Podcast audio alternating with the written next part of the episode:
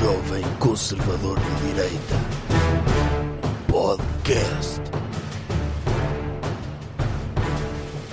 Boas, bem-vindos ao terceiro episódio do podcast Jovem Conservador de Direita. Aqui ao meu lado tenho um convidado muito especial para esta edição, que é o Dr. Jovem Conservador de Direita. Doutor, tudo bem? Viva! Vamos dar início então ao podcast. Tema da semana. Eu trouxe o tema do Dr. Bruno de Carvalho. Do desporto de futebol. Sim, é um CEO de uma empresa que por acaso é de um desporto de futebol. Li alguns que se chama eSporting, não é? Sporting. É em inglês? Sim, Ok. é um dos meus clubes. Eu sou, sou adepto dos três clubes, sou adepto do Sporting, do Benfica e do Porto. Como adepto do Sporting, estou muito triste com, com o que se está a passar neste momento, mas o que é que o doutor ia dizer sobre isso? Eu ia dizer que o que se passou ao longo desta semana é uma vergonha. É uma vergonha o que estão a fazer ao CEO desse clube de desporto de futebol, porque o, o CEO, ao que me apercebi, fez uma repreensão pública aos seus colaboradores depois de não gostar do desempenho deles. Sim, e bem, ralhou com eles nas redes sociais para toda a gente saber quem é que manda na empresa. Então, como qualquer CEO, Sim. Não é? Devemos elogiar em privado para as pessoas não ficarem com muito com o ego muito em cima e para poderem continuar a trabalhar de forma profissional, mas quando têm um mau desempenho é repreender à frente toda a gente. Claro, o falecido engenheiro Belmiro de Azevedo, uma vez foi ao continente e na caixa demoraram muito, deixaram passar pessoas à frente e ele, nesse dia, foi ao Facebook e disse: No continente de Matozinhos, a senhora da caixa fez-me isto assim assim e eu aproveito-lhe um raspanete e despeço em público. E assim é que é saber gerir uma equipa, não é? Claro, só assim é que conseguimos ter bons profissionais. E portanto, ele fez isso, mas aparentemente os colaboradores, os subalternos, decidiram responder. Inadmissível. achavam que tinham moral para responder, em vez de se penitenciarem e pedirem perdão, eh, sei lá, fretarem um avião e meterem uma faixa no céu a dizerem: Peço desculpa, doutor CEO, vamos fazer muito melhor, por favor, não nos despeça. Claro, e o que é que acha que o Dr. Bruno Carvalho devia fazer agora? Simples, devia despedi-los todos. Os jogadores todos. Todos os que se insurgiram contra o presidente, contra o líder desta grande empresa, deviam ser todos despedidos, até porque eles têm de perceber que, primeiro, têm poucas qualificações. Foi por isso que foram para jogadores do desporto de futebol. Claro. E eu acredito que deve haver aí muitos. Há muitas pessoas com poucas qualificações. As pessoas andaram na escola pública, a maior parte delas. E o Dr. Bruno Carvalho ia recrutar novos jogadores que lhe obedecessem. Sim, ele se quiser, eu como trabalho com muitos presidentes de Câmara, posso arranjar-lhe umas carrinhas que os presidentes de Câmara normalmente utilizam para levar eleitores às urnas e para ele andar por aí pelas ruas a encontrar novos praticantes. Aliás, ele próprio podia demonstrar, se quisesse, dentro do campo ou do corte, é corte? Campo. Do pavilhão onde eles jogam e ele vestia a camisola e ele jogava só para mostrar, porque como sabe, o CEO sabe fazer muito melhor que os seus Claro, colaboradores. e ele só não joga porque é importante mais como CEO, não é? claro. Eu posso candidatar-me a uma vaga de jogador no Sporting, guarda-redes. se ele passar na sua rua com a carrinha, em princípio pode. Pronto. É bom ter essa sua autorização porque é um dos meus sonhos, é ser jogador do desporto de futebol. Sim, mas isso só quando eu não preciso de si, o que é raro. Sim. Portanto, em princípio, Sim, os jogos é só um por semana ou dois, depende. Às vezes há competições europeias, pode haver dois. pronto. Mas a, a minha questão é: alguns pode ir, se eu precisar de si, não vai. Telefona a dizer que hoje não pode aparecer ao trabalho lá do desporto de futebol Sim. e fica a trabalhar comigo. O doutor acha que isto é um precedente gravíssimo dos colaboradores eh, revoltarem-se contra os CEOs? Claro que o que é que acha que os CEOs deviam fazer? Eu acho que os CEOs podiam demonstrar aquilo que eu estou a fazer hoje, podiam demonstrar solidariedade para com o Dr. Bruno Carvalho e deviam fazer uma greve de 8 segundos. E isso não, doutor, o país parava. É verdade, o país parava, mas era só para eles verem quem é que produz valor em Portugal. São os CEOs. E depois deviam fazer também mais nada, continuavam a trabalhar. Pois, porque os, os CEOs também têm sentimentos, as pessoas às vezes não percebem isso, porque a esquerda diz, ah, é a opressão do patronato sobre o proletariado e não sei o quê, mas pat- o patronato também tem sentimentos e não curto ouvir essas cenas de- daqueles que é suposto obedecerem a responderem nas redes sociais. Claro que não. Era a mesma coisa que eu agora ir para as redes sociais e dizer que o doutor é uma besta porque não me paga salário em dinheiro e eu ando a passar fome. É verdade, mas eu não posso dizer isso, não é? Claro, se está a aprender, como é óbvio, não lhe vou pagar por algo que você é completamente incompetente para fazer. Primeiro tem de adquirir experiência e, eventualmente, ao fim de 8 anos, pode eventualmente passar a ganhar o ordenado mínimo. Pois, os subordinados têm, têm de saber respeitar quem devem respeitar. Por exemplo, eu penso muitas coisas de mal do doutor. Penso. Mas só na minha vida privada. Eu aqui, eu tenho de agradecer por tudo o que faz por mim, porque é a minha obrigação, é estar-lhe grato e nunca, nunca protestar publicamente. Em privado, podes dizer que o doutor é um otário e não sabe o que é que fala e é uma besta. Não digo, mas posso dizer. Aqui, não. Aqui tenho de o respeitar. Como é óbvio, um CEO deve inspirar respeito. Não tem de inspirar amor. Nada disso. Um, um CEO deve manter a sua autoridade e deve manter os seus colaboradores em linha. E eles só têm de respeitar e pedir desculpa sempre que fazem alguma coisa mal ou sempre que o CEO passa. E olha para eles de lado e eles dizem desculpe, imediatamente. Claro, mesmo sem terem feito nada. Como é assim, óbvio. É o respeito. o Isso respeito. devia ter acontecido com os colaboradores, lá os subalternos, do desporto de futebol, já nem me lembro do nome do clube. Por- Sporting. Isso. Portanto, era isso que devia ter acontecido.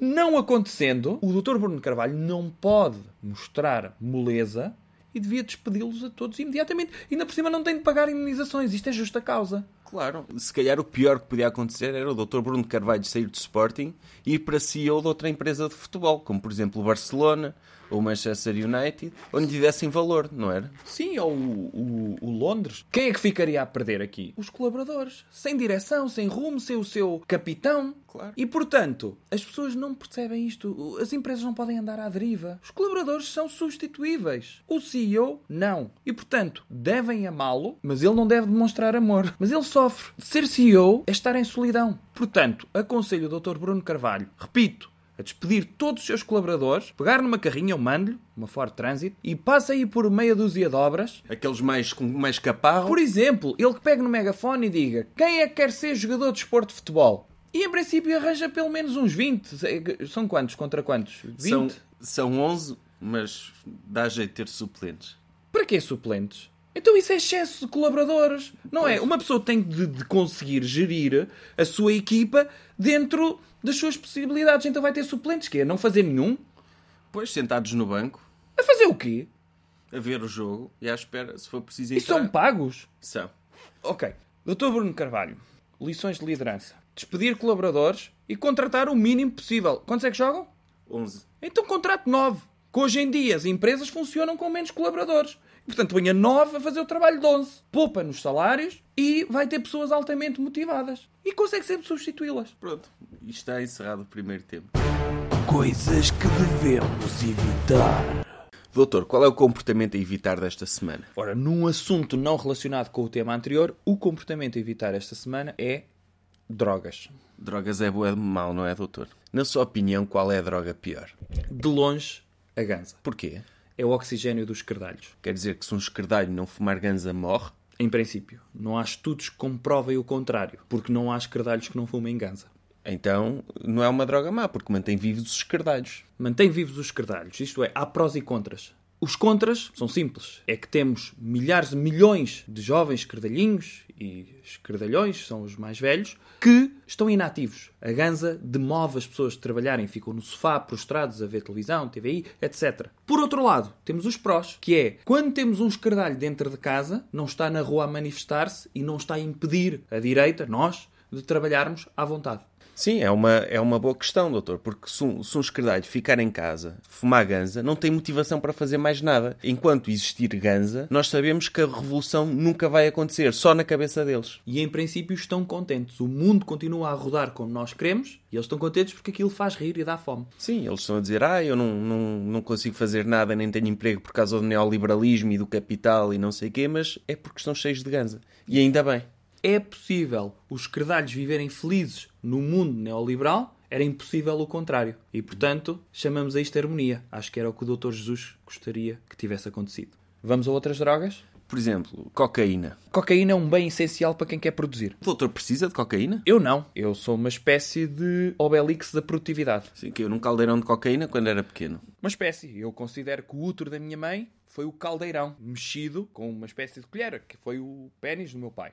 Ele andou à volta e aquilo, depois, aspergindo o semen mágico dele, vinha a produtividade, o ADN todo que me formou e a produtividade estava lá. Eu nunca precisei. Sim, mas há quem precise. Sim, quem não nasce como eu, que são quase todas as pessoas, precisam de um boost de energia, motivação, produção, criar valor.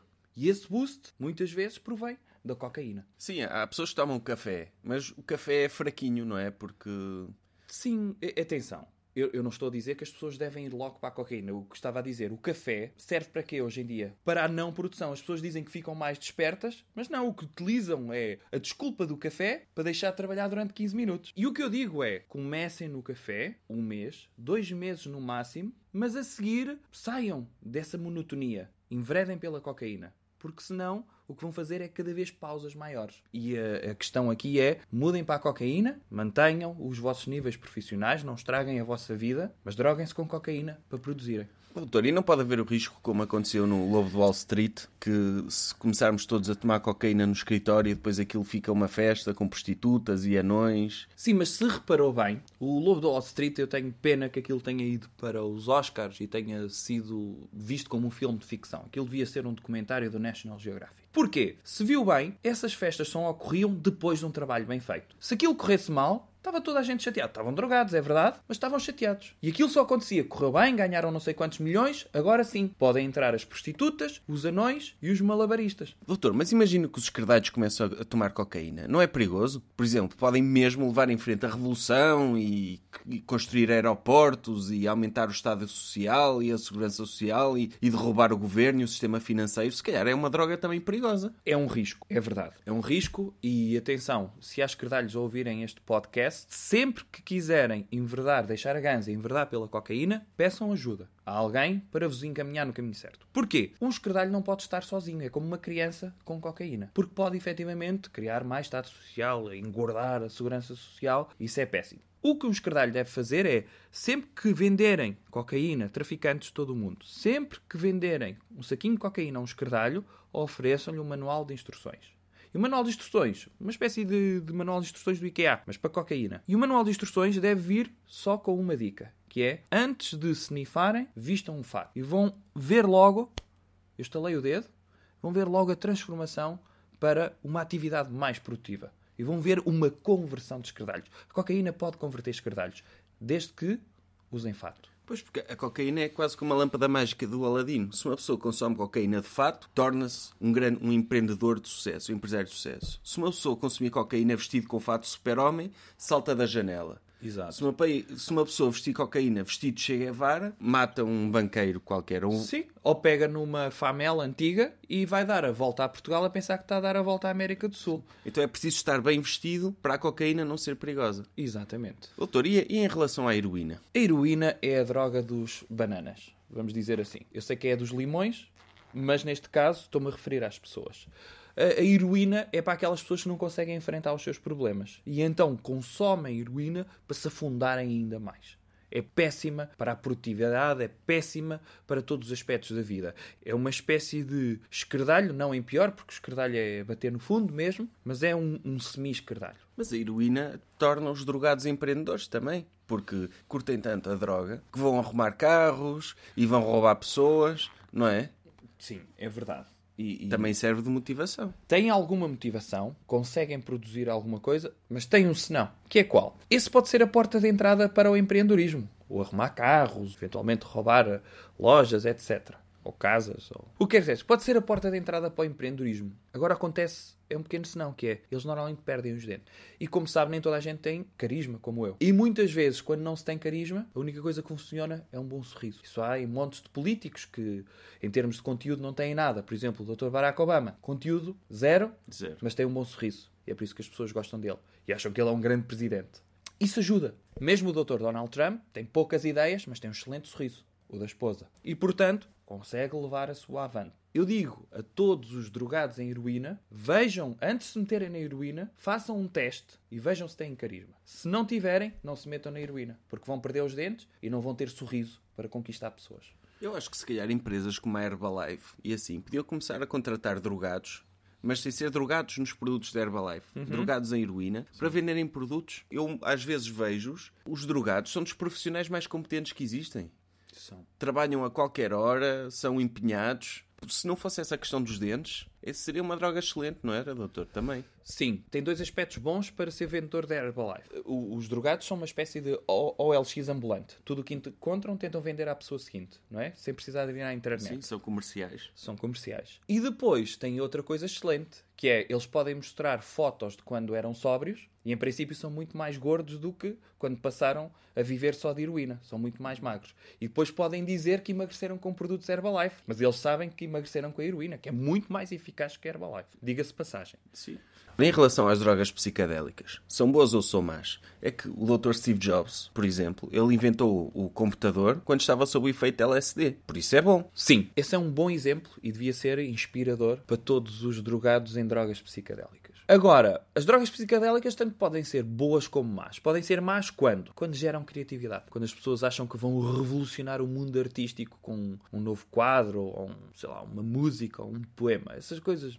E, e está mais do que provado que a criatividade é sobrevalorizada. Falámos há pouco da série A Casa de Papel, que de criatividade não tem nada e é um grande sucesso. Doutor, eu uma vez tive uma ideia para uma série de televisão que era um humano, que é um planeta onde havia uns ETs, e, esses ET, e ele ficava amigo de um deles, um ET pequenino, eles ficavam amigos, mas depois os ETs grandes queriam matá-lo e destruí-lo para poderem investigar e usá-lo para, para curar doenças. O humano tentava fugir e tentava voar, só como era humano e não era um ET, como no filme O ET, caía de uma ravina e morria. Contei esta série aos meus amigos e eles disseram: Man, andaste a tomar ácidos e não sei o quê. E eu não, foi da minha cabeça, do meu cérebro. Não, parece uma série que apesar de ser igual ao ET, mas ao contrário, tinha tudo. Se a Casa de Papel resultou, essa também pode resultar. Vou escrever para a TVI Força! e vou pedir ao Dr. Nuno Marco para escrever comigo. Sim, vai ter mesmo muito sucesso com essa série. Boa sorte. Estávamos a falar de drogas psicadélicas. Sim. As drogas psicadélicas podem influenciar a criatividade, isso é mau, mas o próprio, se pensar na Apple, pouco criativa, não é? Dr. Steve Jobs arranjou produtos de outras marcas para criar o que ele diz ser uma coisa nova. Mas não, é tudo eh, uma espécie de Glee, a série Glee dos, dos computadores, em que ele junta várias coisas para parecer uma coisa nova. Sim, o Dr. Steve Jobs consumiu a droga e pensou assim: Man, e se eu fosse ser com o meu amigo, o Dr. Steve Wozniak, e lhe roubasse a ideia para um computador e fizesse alta cena? Ou seja, ele não inventou o computador, ele teve a ideia, através das drogas, de vender o computador do amigo dele. Sim, e, e veja, tantos testemunhos na internet de, de experiências com drogas psicadélicas, aquela malta que vai lamber catos e diz que no, no, no, no salivar junto do cato, a lamber o cato, sentiu, viu qual era o sentido da vida e sentiu todos os problemas do mundo e como resolvê-los. O Dr. Steve Jobs fez mais ou menos a mesma coisa com o iTunes, que foi, olhou para a sua coleção de 10 mil discos e ele diz, imaginei uma caixinha retangular onde estão lá os meus discos todos. E é assim que nasce o iPod. Sim, e depois ele disse isso aos engenheiros dele e eles disseram: Man, como é que vamos fazer isso? E ele, desenrasquem-se. E eles desenrascaram-se. Grande líder. Grande líder. doutor, lamber catos é droga também? Não sei, acho que sim. Acho que há catos que se lambem e uma pessoa fica drogada. A minha mãe tem um cato em casa, vou ver se aquilo é droga. Pronto, força. E se tiver uma tulipa, acho que também resulta. Eu, a única droga que eu curto é Bodical. É uma droga, porque eu, eu sou viciado, porque eu curto bem os cromos do Bodical. Não curto tanta comida, mas para eu poder ter os cromos do Bodical, eu comprava os Bodicaus, comia-os e ficava com os cromos e depois fiquei viciado nisso. E pronto. E saíram-lhe sempre cromos diferentes? Não, quando tinha repetido ficava bem estressado, mas houve um dia que eu fui arrumar carros ao pé da minha casa para poder comprar bodicaus e os drogados bateram-me. E eu disse, eu sou como vocês também, também sou drogado, porque é que vocês hão de estar a bater-me? Mas a minha droga é bodicaus. E eles bateram-me. A competição entre arrumadores é muito grande e é bom, porque isso forma para o mercado de trabalho. Recomendação cultural. Ou outra coisa. Que recomendação é que traz esta semana? Olha, trago-lhe uma recomendação literária. A página Wikipédia da Batalha de Lalis. Faz anos, a Batalha de Lalis. Exatamente, é uma efeméride de 100 anos que passou da Batalha de Lalis. E porquê é que é importante referir isso?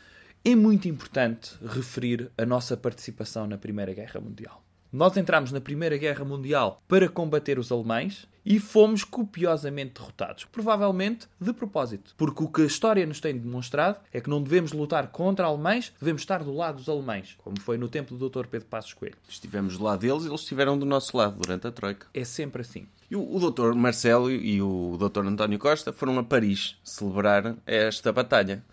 Mas porquê se perdemos? Deviam ter vergonha e nem sequer falar disso, não é? Sim, é verdade que podiam, lá, podiam nem ter ido e podiam ter falado num pequeno almoço com os jornalistas, dizer que é uma vergonha aos militares, mais uma derrota horrível e uma incompetência de todo tamanho, tanques, lalis, essas. E não. Fretaram o avião do presidente e o avião do primeiro-ministro, foram em dois separados, para celebrar esta derrota importante, para mostrar que há 100 anos que estamos do lado dos alemães. E o, o Dr. Marcelo plagiou a página da Wikipédia da Batalha de Lalis, porque na página da Wikipédia diz assim: A Batalha de Lalis é o maior luto militar desde Alcácer Quibir. E o Dr. Marcelo, no seu discurso, disse: A Batalha de Lalis é o maior luto militar desde Alcácer Quibir.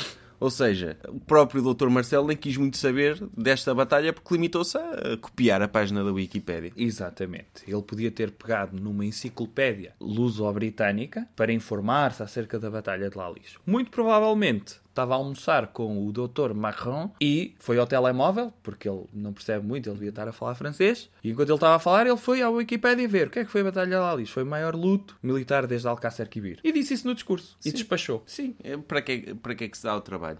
Por exemplo, no- nós na Batalha de Lalis lutámos contra os alemães para perder de propósito. Exatamente. Não é? Mas na Segunda Guerra Mundial recusámos a lutar contra a Alemanha. Foi uma excelente estratégia também. Primeiro, na altura era a Alemanha nazi, mas o Dr. Salazar, como vivíamos isolados, em princípio nem sabia que eram nazis. Sabiam que eram alemães. E sabia que não se luta contra os alemães. E portanto foi uma excelente estratégia do Dr. Salazar. que apostou em duas frentes, porque vendemos wolframio aos aliados e vendemos aos alemães. Sim. Ou seja, ganharíamos sempre a Segunda Guerra Mundial, independentemente de quem ganhasse. Exatamente. Isso é que é uma estratégia. E o doutor Salazar, que para, pronto, os portugueses eram mais burros do que agora, e ele dizia que era antiliberal, antidemocrata, etc, etc, mas acabou por ser liberal porque vendeu, abriu o mercado livre do wolframio português a toda a gente. Quem quiser comprar, compra. E isso acho bem. Por acaso é pena que o Dr. Salazar seja um ditador, porque se ele na altura fosse líder do PSD, ia ganhar sempre as eleições, na mesma, Sim. porque era o melhor de todos. Sim. E era o que, o que ia fazer melhor para Portugal. Mas infelizmente, como tinha medo de perder eleições, decidiu tornar-se ditador. Sim, ele tinha um... era sensível nesse, nesse aspecto.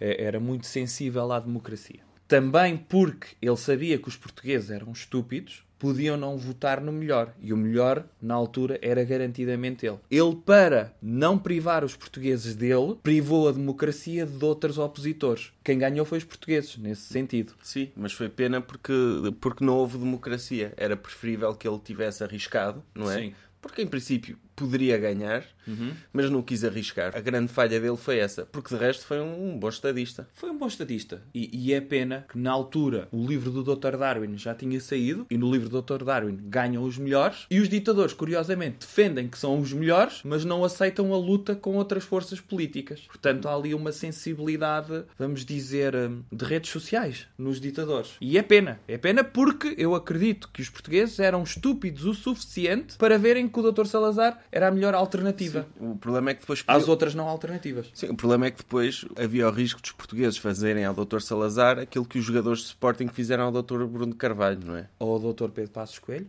Sim. Mas o Dr. Pedro Passos Coelho, apesar de ter... Vamos imaginar que o, o general Humberto Delgado fazia uma geringonça com outros opositores. Quando perdeu 80 ou 85 ou 90% a 10. Sim, uma abada. Quando, quando ele se candidatou à presidência da República. Vamos imaginar que ele fazia uma geringonça de oito presidentes para poder ganhar ao Dr. Américo Tomás. Como é que eles iam lidar com isto? Como é que o Dr. Salazar ia lidar com isto? Não ia. Enfim. E é importante então porque a Batalha de Lalis? É importante saberem que fazem 100 anos, porque se alguém for ao brainstorm, consegue responder que em 2018 celebram-se 100 anos de quê? Da Batalha de Lalis. Sim, é, é uma forma também das pessoas poderem ganhar algum dinheiro, é? Exatamente. Participarem nesses concursos. E eu sei que as outras alternativas podem ser difíceis. Normalmente, quando se faz essa pergunta, o que é que se celebra este ano? Que batalha? Que os portugueses celebram este ano, os 100 anos? As alternativas têm a resposta certa, a Batalha de Lalis. Tem depois a Batalha do Afeganistão. Depois picanha. Exato. E luta à porta de um restaurante de kebabs. Eu sei que algumas são verosímeis, mas é a Batalha de Lalis, resposta certa. Bem, e este episódio fica por aqui. Podem subscrever o podcast no iTunes ou através de outras aplicações de podcast, como o Podcast Addict e Podcast Player e outros. Podem também ouvir no, no YouTube, se forem preguiçosos, Podem subscrever no Tetris? no Tetris também e no Snake. E até para a semana. Jovem Conservador de Direita. Podcast.